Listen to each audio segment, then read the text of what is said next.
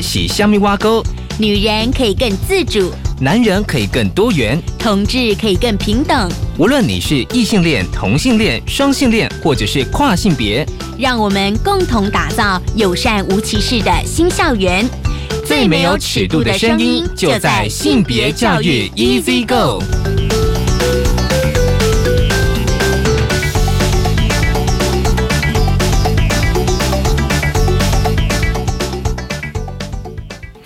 Hello，大家早安，欢迎收听教育电台性别平等一字一个，我是文龙，不晓得这礼拜大家过得好吗？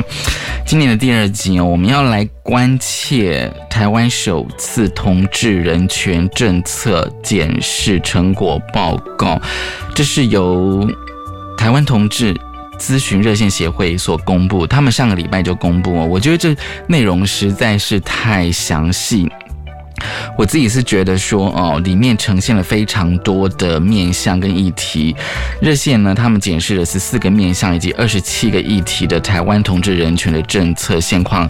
稍后呢，我们想跟大家来报告。我觉得这是今年，就是嗯，一开始我觉得是重要、非常关注的。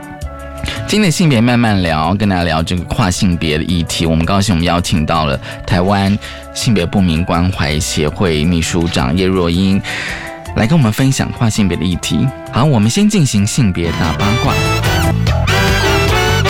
性别大八卦。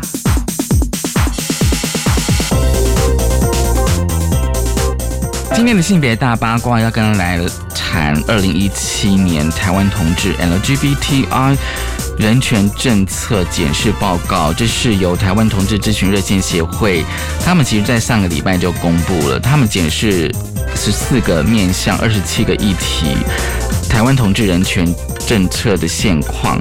我觉得他们就是说，除了内容之外哦，热线也发现，就是有些同志人权议题缺乏法律政策的规范与保障。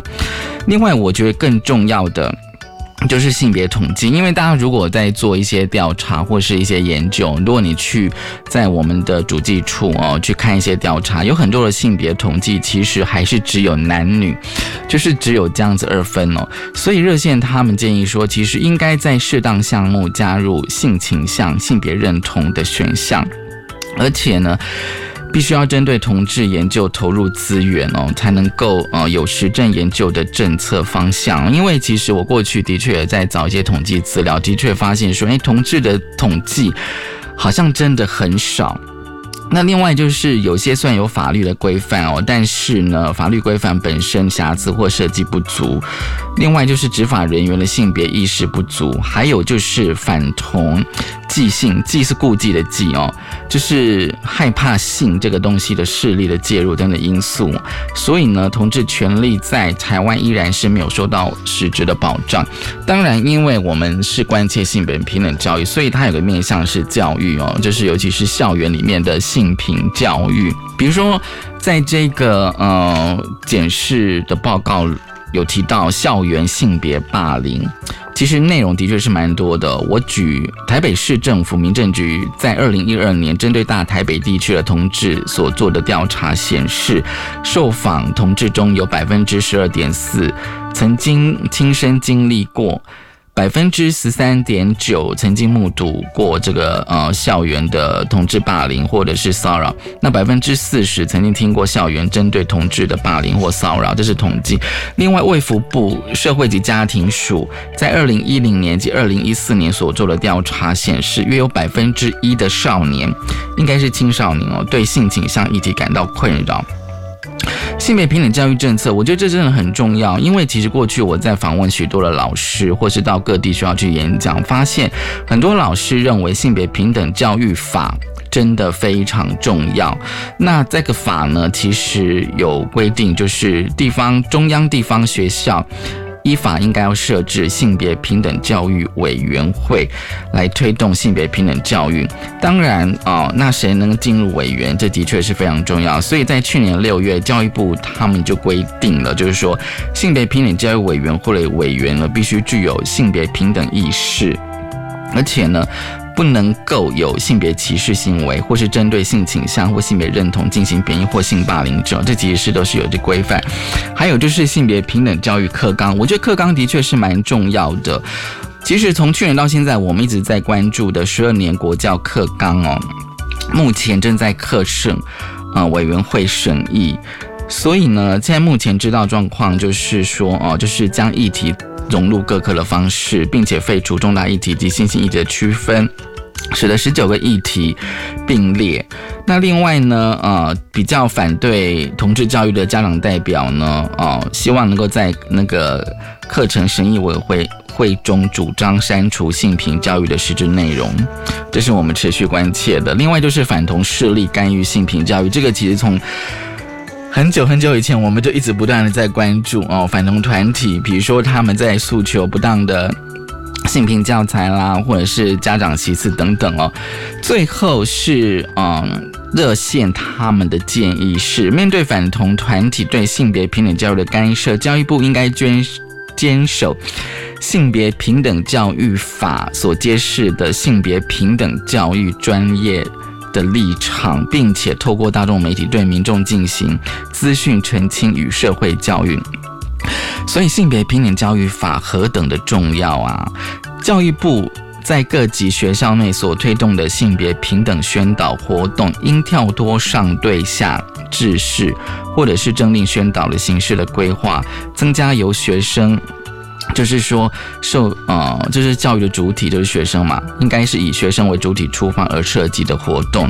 第三个是师资的培育的养成，应该具有性别平等意识。当然，性平教育一定包含同志教育。好，这是今天开始跟大家分享的性别大八卦，稍回来性别慢慢聊。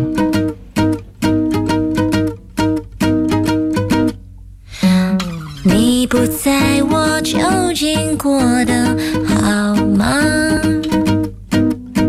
一肚子的闷气还乖乖装在家。我不和别人说话，因为说了会吵架，索性一个人看看片子，刮刮痧。你不在我究竟是的那过期的馒头还傻傻留着它。我不听赞美的话，因为听了会头大，索性一个人逛逛院子，赏赏花，多优雅。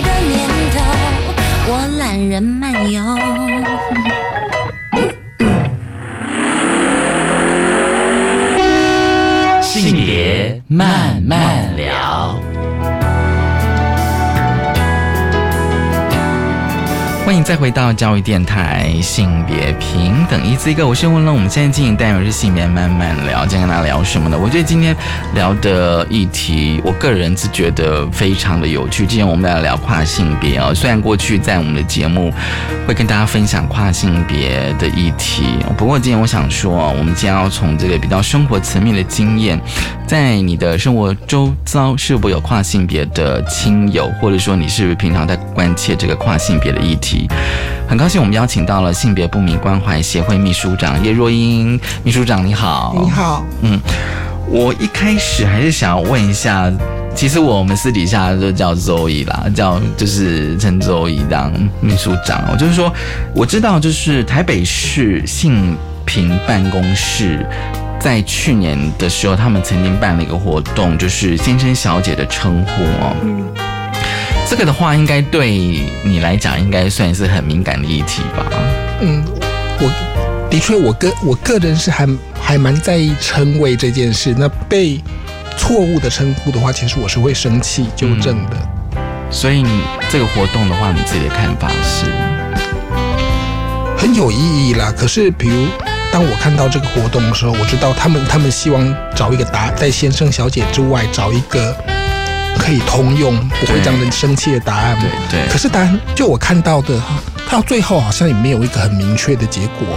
他就是应该就是公布呃参加活动的市民他们的一些呃提供的答案，就是同提供的称呼。可是像你自己，比如说如果你今天呃打电话像一九九九，嗯。或者说像那些客服专线电话，可是接线的嗯，呃先生或小姐，他们怎么称呼你呢？哦，那像我的话，因为我知道，尤其像声音，对。对于对于跨性别，尤其是跨性别女性，其实我觉得有有时候是一个不是很容易跨过的关卡。嗯，就有一些是天天生是，因为比如说在电话里面，在日常生活中，我的声音被叫小姐通通常是被几乎都是被叫小加上外表的打扮，看起来被叫小姐都是没问题的。可是，在电话里面的话，他一个他看不到打扮，嗯。那第二个在在电话里面，他的那个频率会被会被降低，哦。就那被被称呼为先生的几率就会大幅的提高。那我我自己我我就会我通常我就会自己先讲啊，毕毕姓叶叶小姐，嗯哼。对，让她没有机会称呼我先生。哦，你就是直接打电话的时候，我姓什么，然后对我自己先对我，嗯就直接先讲这样子。嗯。那如果他是他真的他他先讲先生先生，我就我就会跟他讲抱歉叶抱歉是小姐，嗯嗯，对。那就是先前提到台北市办的那个活动，对，大家好像也找不出一个真的很棒的答案。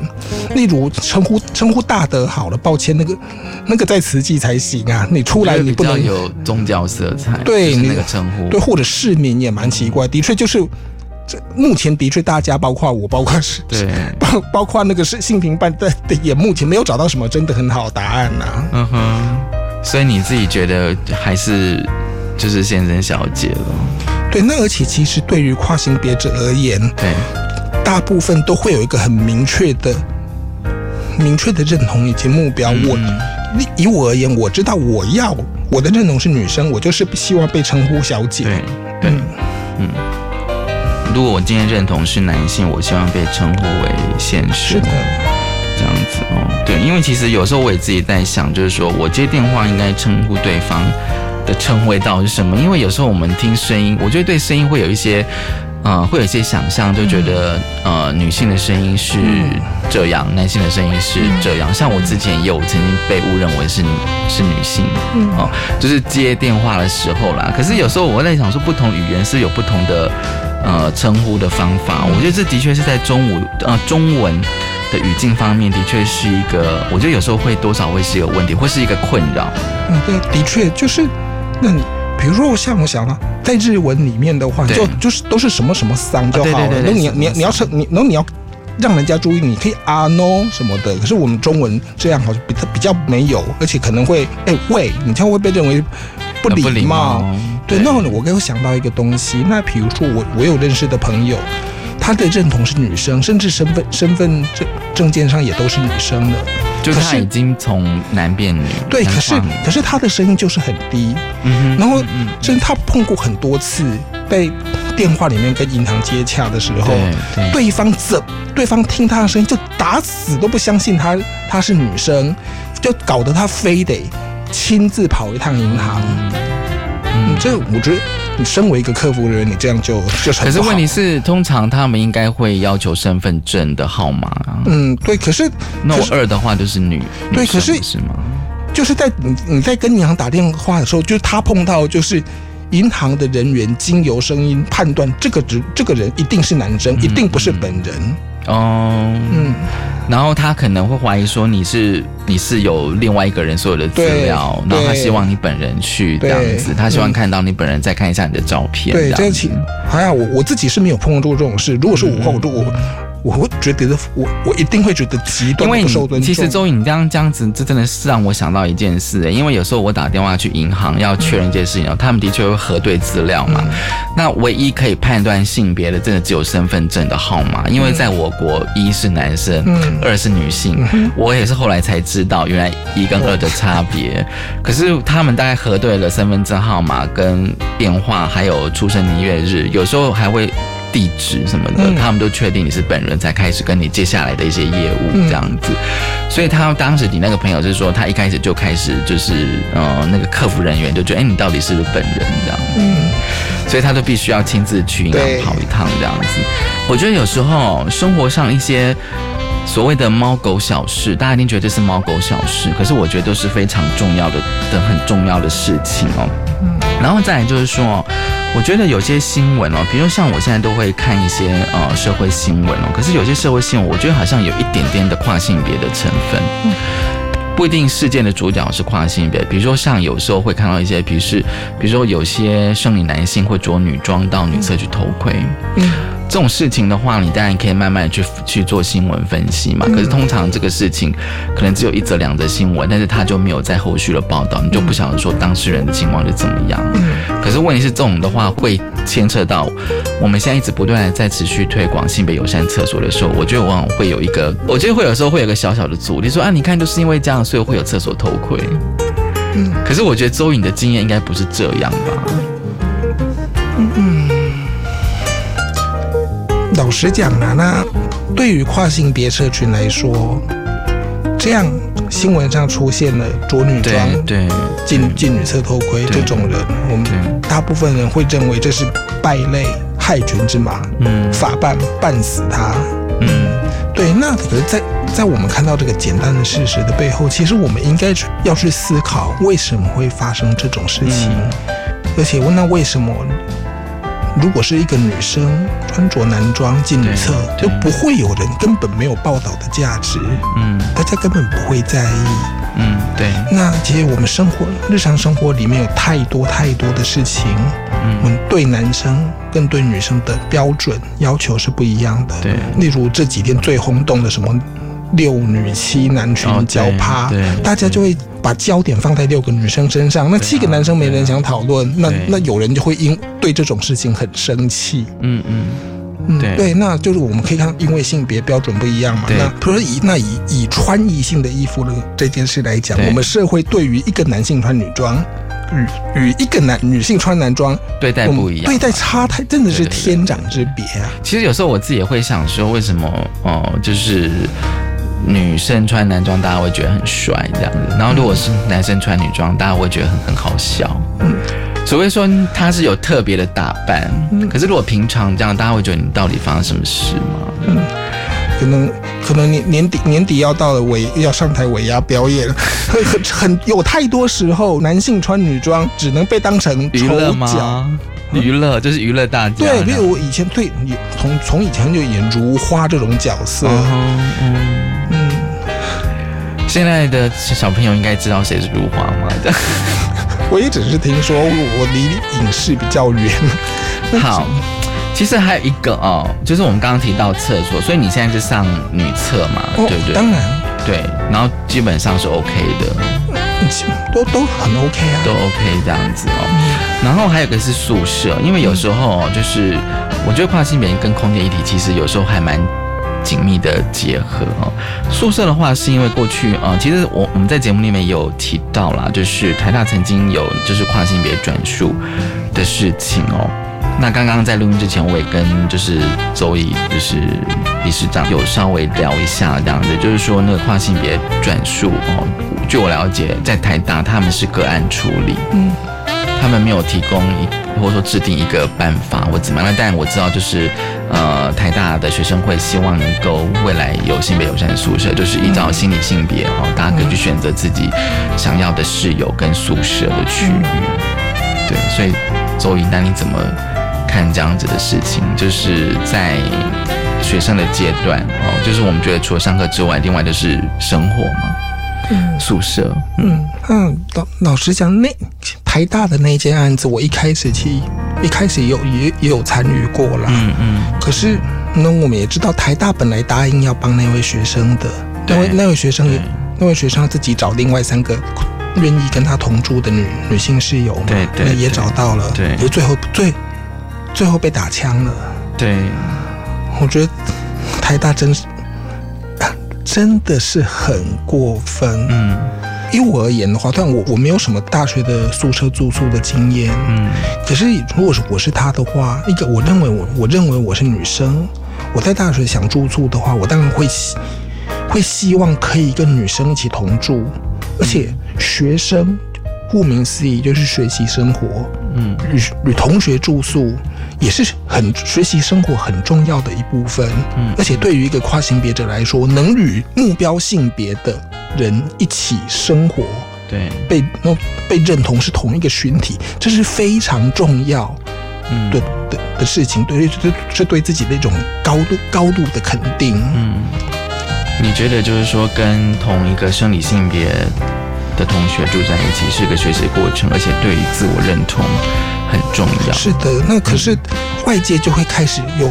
各各种想象，好像那那位那位同学的男性生殖器还还在的那个，对那个那阴茎随时会斑分。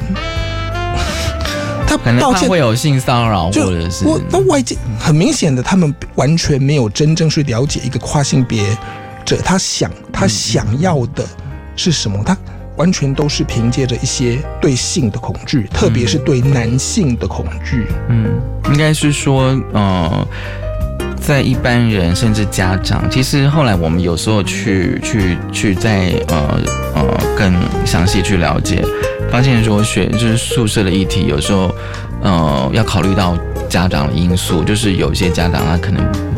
不希望他的小孩子哦，就是说，哎，为什么他的室友会有这样子的的人这样子，他会觉得好像会有一点点的担忧，就变成这样。就是那个背后的家长因素，其实有时候我觉得还蛮庞大的。但是问题是，我们都觉得非常吊诡，就是说，其实如果你已经满十八，甚至满二十的话，理论上你应该有自己的选择，就是说你到底要不要。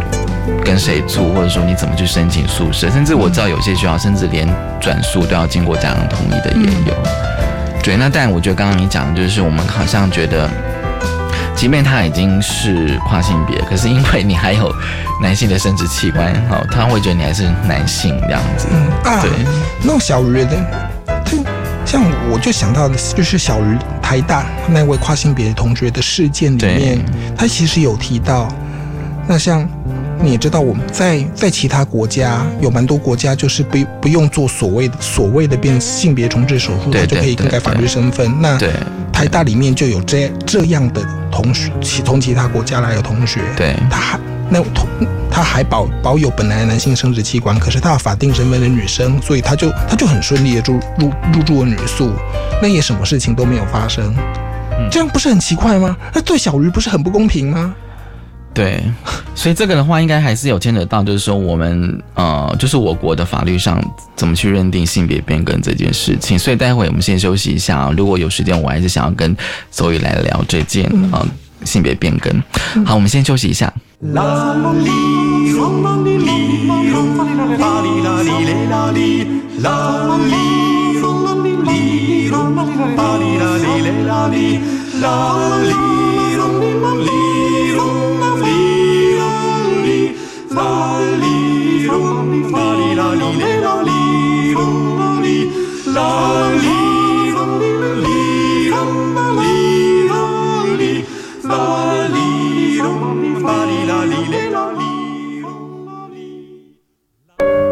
进入职场以来，我从来不认为我会输给任何人。客户的状况果然还是没排除，你们到底谁可以去一趟？林总，这次换我去。四十八个钟头，哎，连续宕机了三次。没关系，那我来检查看看。上来，上上来你。早就该来了，太感谢你了。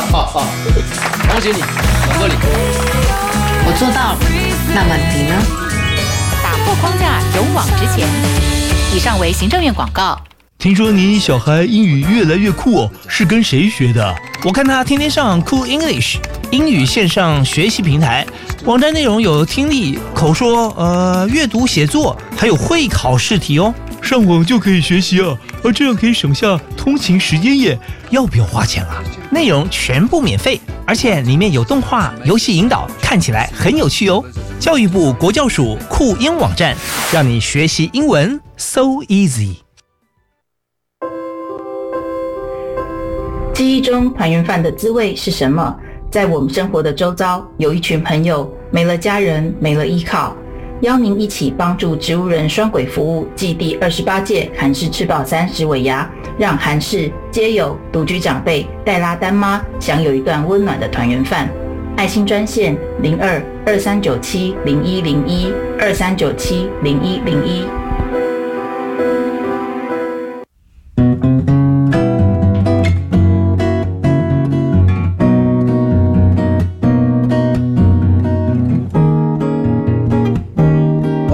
我是苏命苏米恩，你现在收听的是教育电台。哦，朋友们就爱教育电台。耶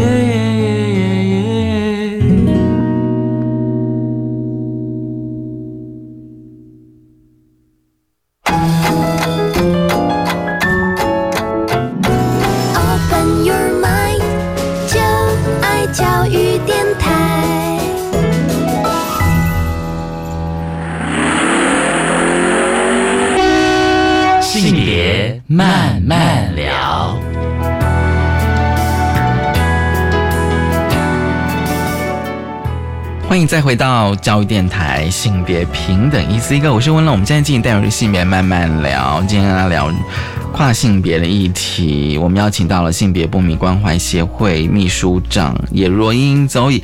好，这个阶段我想哦，在嗯程序就是第一阶段哦，我们谈的一些内容哦，就是像有些国家哦，就是他们的护照。呃的性别栏哦，除了男跟女之外，会多一个 X 哦。那当然有些人会觉得，嗯，很友善啊，就是说我们除了二选一之外，可以有三选一，甚至四选一哦。那甚至像脸书的话，可以让你自由的选择这样子哦，就是你的性别的认同。哦，可是我知道哦，就是说我不知道周颖对于这个看法是，就是你的性别栏多一个可以有 X 选择，那你会选吗？你会想填 X 吗？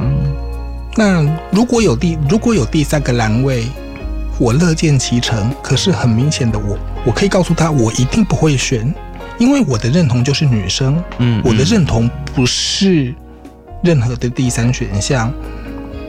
我是这样，绝大部分的跨性别者也是这样。对，那我认同就是很清楚的，不是男生就是女生。跨性别者在现在的社会，至少以至少到目前而言，还是承受了太多的污名与不谅解。我们不会想在证件上标明我们是一个可能会被认为不男不女的异类，嗯，所以你不觉得 X 是是你不会采用的？绝对不会绝对。不会这样。嗯，那你觉得有人会想用 X 吗那？的确会，的确会有。嗯那可是这这恐怕不是我对对于跨性别这不是不是一个主要关心的议题，因为我很知道我们自己想要的就是另外一个性别。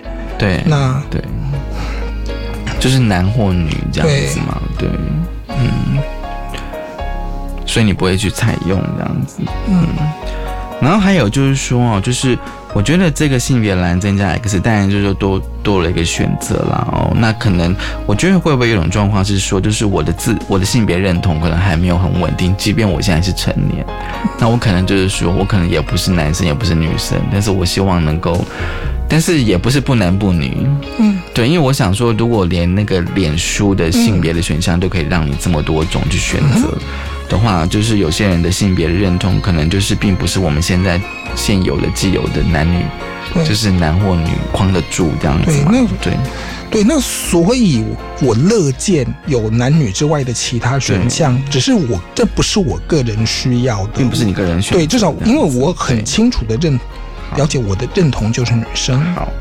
还有啊，我觉得非常的有趣哦，就是有时候我们来聊一些那种，比如说生活上的那种性别的区隔，然后我发现就是说，就是跨性别议题有时候会跟空间议题会有连接哦。我想到的第一个是学校哦，学校的话，我们知道说，比如说在高中的时候，我们都会有男校或女校嘛。对，就是说现在的，当然现在大部分都是嗯男女合合校哦，至少合校，有一些可能是合班哦。嗯，不过在高中有些学校可能就是纯男校或纯女校。那我知道你是读建中的，嗯，你是建中毕业这样子，是对。然后你现在是女性的身份，对，如果比如说有一种状况，就是说，哎，如果今天大家在聊天，嗯，然后聊说，哎，周雅，你是什么？你什么高中毕业？那你都同样的应该怎么跟人家回答？嗯，那老实讲，我实际上没有碰过这么直接问我高中是哪一所学校毕业的。因为我想，其实这好像也对其他人而言，这也不是什么很重要的事情。嗯，那只不过是有时候在在聊一些聊一些升学相关的议题的时候，对对我会对对那我就会我会我会提到说我是第我是台北的第一志愿毕业的，嗯只是我我并不喜欢这个身份，而且其实，在那样的环境下，让我并不快乐。嗯，你说你在高中的生活并没有很快乐，这样。对，嗯，所以，因为我觉得就是说，有时候会会有一些想法，就是其其实我的想法是说，因为大家觉得虽然，你是建中毕业，可是现在是女性的身份哦，就是会不会有一种就是挑战一些性别的刻板印象这样子？在别人眼里，如果他知道了，诶，一个建中的毕业生，后来后后来变成女生，这的确是蛮挑战的。可是我不会想让人家知道。第一个，我嗯我我并不觉得这是一件很酷的事情，被别人知道，这并这并没有好处啊。而且，其实对我而言，怎么说怎么说 没有好处呢？嗯能有什么好处吗？我觉得就是说，可能有两个层次嘛。第一个层次就是说，也许大家对于建中会有一些想象，说哇，你是建中毕业的这样子哦。然后再就是说，因为你现在是女性的身份，所以会会让听的人会觉得说，哎，是不是有一点那种反差，一点那种强烈的高度的那应该怎么讲，反差的感觉这样子，对。就因为一开始就像是我讲，就是说，因为，呃，虽然有越来越多的男女合校，但是问题是有些学校它可能有它呃它的传统，所以说它还是保持单一性别哦，比如说某某女中，嗯或是某某高中，它就是纯男校或女校这样子，就是我们既定的想的一些印象啊，嗯。会变成这样子，所以你你所以你会到学校去演讲嘛，对不对？嗯。那你通常会怎样的对象？嗯，大嗯大部分就是大学的通识或性别性别相关的课程。嗯，那通常就是讲你自己的经验吗？嗯，一开始从事这样的性性别平等教育的行动的时候，我几乎都是就是很单纯的讲我的生命故事。嗯嗯的确的确，生命故事的确是一个很重要而且有用的工具，可以感动人。那可是就是我也我也讲好几年了，我觉得需要把层次提升，嗯拉拉到拉到更大。嗯那我现在但我会我会以批批评现现行的性别个性别不平等的现象为主，嗯嗯，在其那在其中再带带进我一些一些我个人的生命经验。对，对我希我希望他们了解的不只是我这个人，而是整个社会上我们我们现现是怎么怎么的因为性别而有差别的待遇，特别对男性的不公平的待遇。嗯，所以那学生的反应呢？大部分是都大部分的回馈都是正向的，而且嗯嗯，这几乎都是他们没有想到过，没有想到过。对，因为其实从我们我们现在我们一日常能够接触的性别平等的相关资讯来几乎讲直白一点，只有女性被欺负的，女性被不平等的对待，女性的生生命发展受限了，这个才叫性别平等的议题。如果是男性的话，大家不 care。嗯，你觉得大家都不 care，原因是？毕竟性别平等运动是是由是由女性的变发起的，人家走的就是一一百多年了，这个就差很多。那的确，至少以我们台湾的台湾男性对自己的权益，都都还在酣睡，偶尔会会有一些很能感同身受的。对对，那个相对什么样的议题会有感同身受？那比如说，对出钱。A A 制哦，其实我觉得啦，我觉得在就是说有些有些层面的议题哦，我觉得真的是二三十年来都一直在谈呐。对，比如说看谁出钱这种，好像好像让你觉得说啊，好像每次都要讨论这样子的议题，这样应该说是话题主题啦。对，那你怎么去跟他们讲这样子的呃问题呢？其实我其实我是就。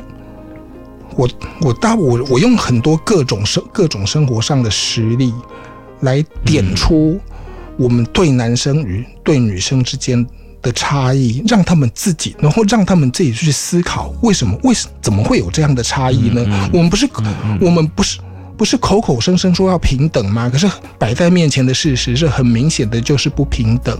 嗯，所以学生会有共鸣吗？没共鸣，老实说，没共鸣的不会来找我了。有来找我，有来找我的，所以他们他们就说您讲完，他们会跟你讨，跟跟你发问这样，会再会。再跟你问问题，会。或者说分享这样，会通常会分享这样子的。我最喜欢碰，我最喜欢碰到就是他，他的确他生活中他也长长期有这样的困扰，嗯，只是他没他没有人可以讲，嗯，因为尤其当男性被压迫，大家不讨论他他。是怎样的一个状况？他会提供这样是他的经验，是这样的经验。那通常，那通常就是一些男一些有稍微有察觉到自己因为性别而受到不平等对待的男性，但他好不容易，他好不容易找到了一看到一个跟他有类似的想法的人，好像他好好想来跟我讨论。那其实我很我很能。对这样很能感同感同身受，在多在很多年前的我也是这样，我也觉得我受到很多不公平的对待，可是我没地方讲，没人可以讨论。那他通常会讲怎么样的不公平的对待呢？就是实，比如实际上，假设甚至是一所谓的我们所主流的异性恋男性，他也会觉得他在跟女女性的交往过程中，为什么他都要担很辛苦的担任那个付好像付出者的角色啊，或者是一些那你通常怎么去回应他呢？拉倒，拉倒，什么意思？就不要再交往吗？如果对方是这样子的女生，不要再交往吗？意思是这样？的确，价值观就不一样啦。嗯。所以你就建议他找一个跟自己价值观的女生交往，是是，对，的的确价值观相同，这的的确的确是。所以我我我刚会这样问，是因为就是说，所以你本来是在讲跨性别的议题，然后变成是变成是在讲嗯男性的议题，对，这个转变。那其实好，为什么为什么我要跨越性别？嗯，对，因为因为男性这个身份让我过得很不开心。那为什么男性这个身份让我过得很不开心？因为因为我感受到了，因为男性社会上对于男性有太多的在不利处境上的漠视，嗯，然后相相对于女性更更多的责任要求。所以你就是为了就是对，那其实其实所有性我们谈谈的同志 LGBT，像太多性性别的议题，都是我们都是要不因是男是女而而而有差别待遇。嗯，那我就是要其实回就是回到最根本的，这为什么要跨性别？为什么要跨越性别？因为对男生对女生有。有不公平的差别待遇，我觉得更重要是让学生了解这个根源。那你觉得你变成跨性别之后，有呃，就对对你个人来讲啊，就是说有解决了你原来的问题吗？其实是有的，比如说，至少至少我可以，我我相对的，我可以自在的呈现我喜，我过我过去我还。被认定为是男性的时候，我不能呈现的样子。对，OK。那其实可能，可是如果今天对一个异性恋的男生来讲，他不一定想要变成跨性别的话，那你怎么去跟他，哦，建议他的问题呢？那你可以怎么做呢？对啊，因为如果说有有异性恋的男生来跟你反映，哎，他有同样的困扰这样子，可是他不一定可能会想要变成女生。那可可能就是要，对啊，要要要实际看他到底是哪一方面的困扰啦。那比如说，假设假设是跟跟交往啊，交往交往的时候，那可能他他需要的是让让自己更有力量。对，如果如果真的觉得伴侣的价值观跟他不合的话，对对，那就那就拉倒嘛。那如果他分手的意思，对，那如如果他想要的是，对他觉得他在打扮上受限制的话，哦，那都是这个层面。对，那如果如果是像这样的困扰的话，那我就告诉他，其实你可。可能告诉他可能性，你可以去做你想要打扮，对，可是可能会碰到什么？我知道有些男生他喜欢异性打扮，但是他是喜欢异性的，对，就是他喜欢异性打扮，但他是喜欢异性的。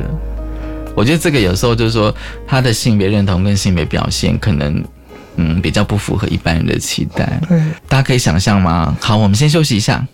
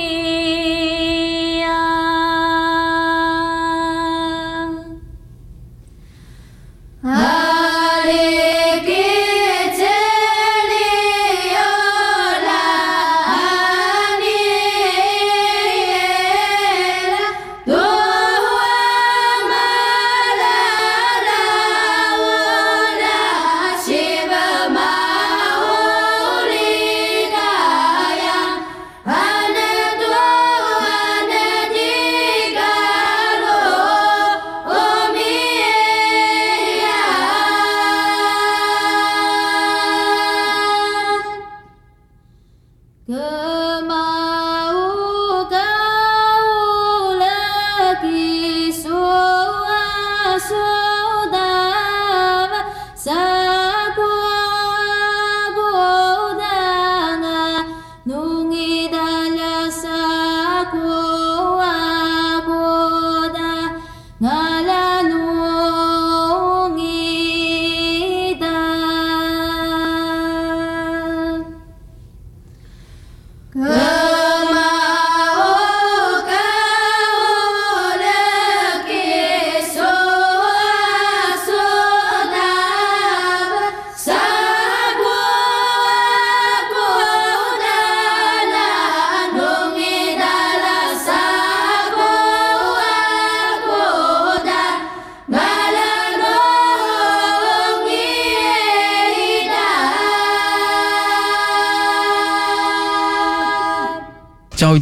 性别平等 Easy Go，好，最后我们要跟周易性别不明关怀协会秘书长叶若英周易来跟我们聊一下哦。其实这是一个比较是法律上的问题，就是性别变更，所以我不知道就是周易你自己觉得最大的阻碍是什么？嗯，因为每个国家的状况都不一样嘛，可是我们希望能够趋近于比较是欧美先进国家的状况。嗯，那我个人觉得，那我个人觉得就是。跨性别者的法律的法律法定性别变更的议题，在目前毫无毫无进度，受阻。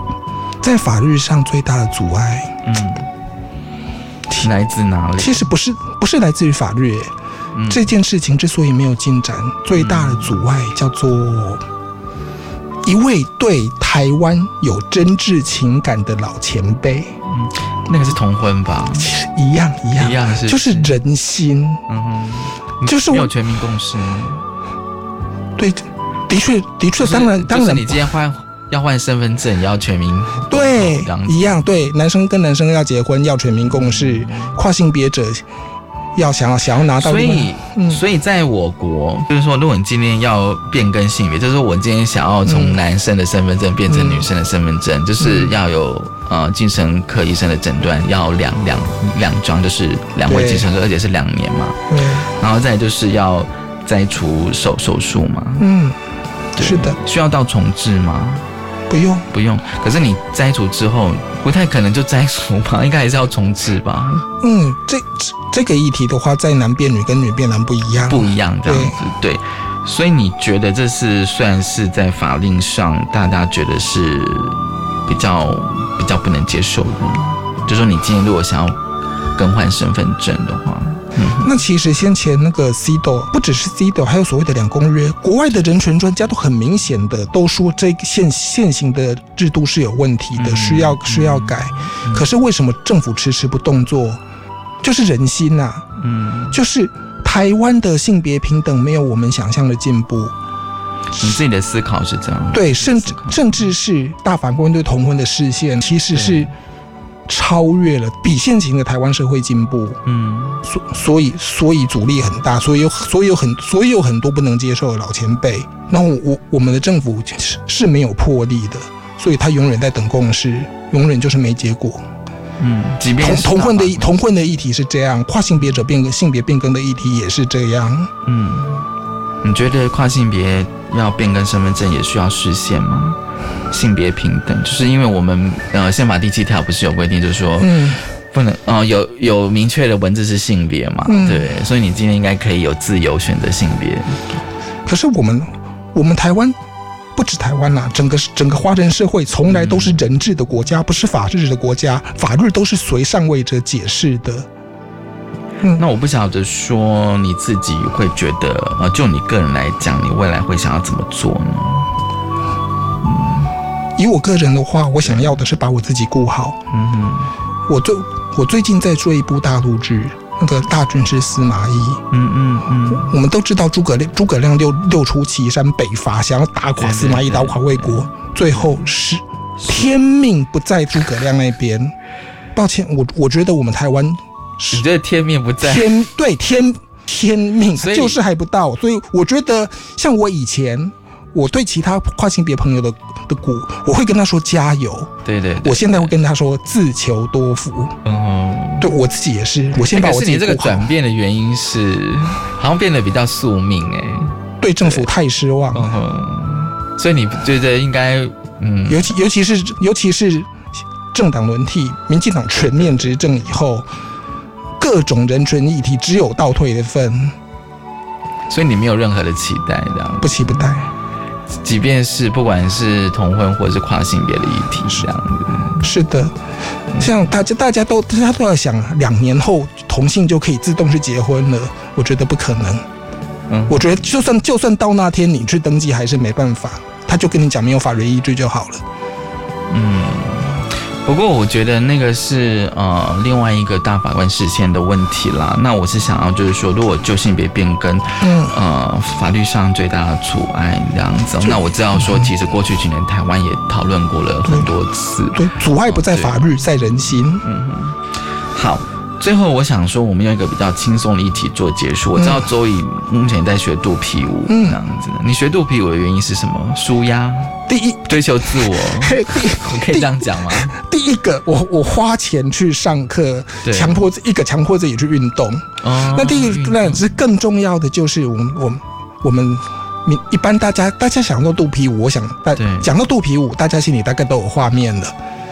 女生打扮的艳丽，穿的很性感，那边抖扭扭动身体，要露出肚子吗？呃一定的，因因为要因为要让你要要让观众看到你在使用腹肌。嗯那那个画面，那就是因为大家对杜比的那个想象，那个画面，对，的确就是那样。那是对因为那是我喜欢的样子。那我我加入，那当然可以想象，肚皮舞的课程上，班上几乎都会都会是女生。对对。那我所以我想加入一个都是女生的团体，嗯哼，对我而言是很重要的肯定。嗯，那的确，我目前所以你比较喜欢那种就是纯女性的团体环境这样子。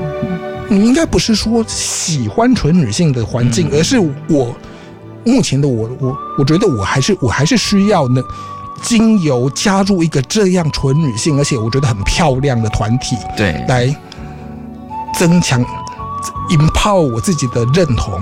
哎，可是你去报名的时候会有性别的限制吗？没有，你只要填你是女性就好了。可是他如果说要看身份证，没有没有没有没有，这这跟我这跟我。第那第一个，我我在报名资料上我写的我写的是女性，可是对，可是其实就算就算就算我写男性，他也不会不原则上也不会不让你加入啊。所以男生也可以报名的，至少至少至少简章上没有写限女性啊。虽然我知道在有些地方男学员会不受女会不受女同女学员欢迎。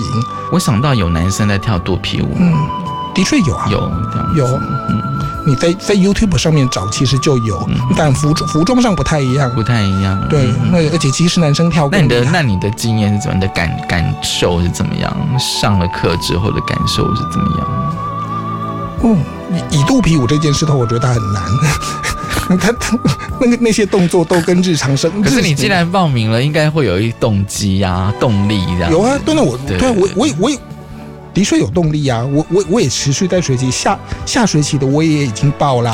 那我前天才买了，这学期这学期快结束了，我们会有一个期末成果展。我我去我去买了一套舞衣啊！哦，真的。对，那嗯，所以你到时候会跳一段肚皮舞？会，就跟就跟着在班上大同老师同学大家一起是大家一起公开展演。我可以问一个问题吗？那班上的同学知道你的状况吗？不知道，不知道这样子。我也不想讲，你也不想讲这样。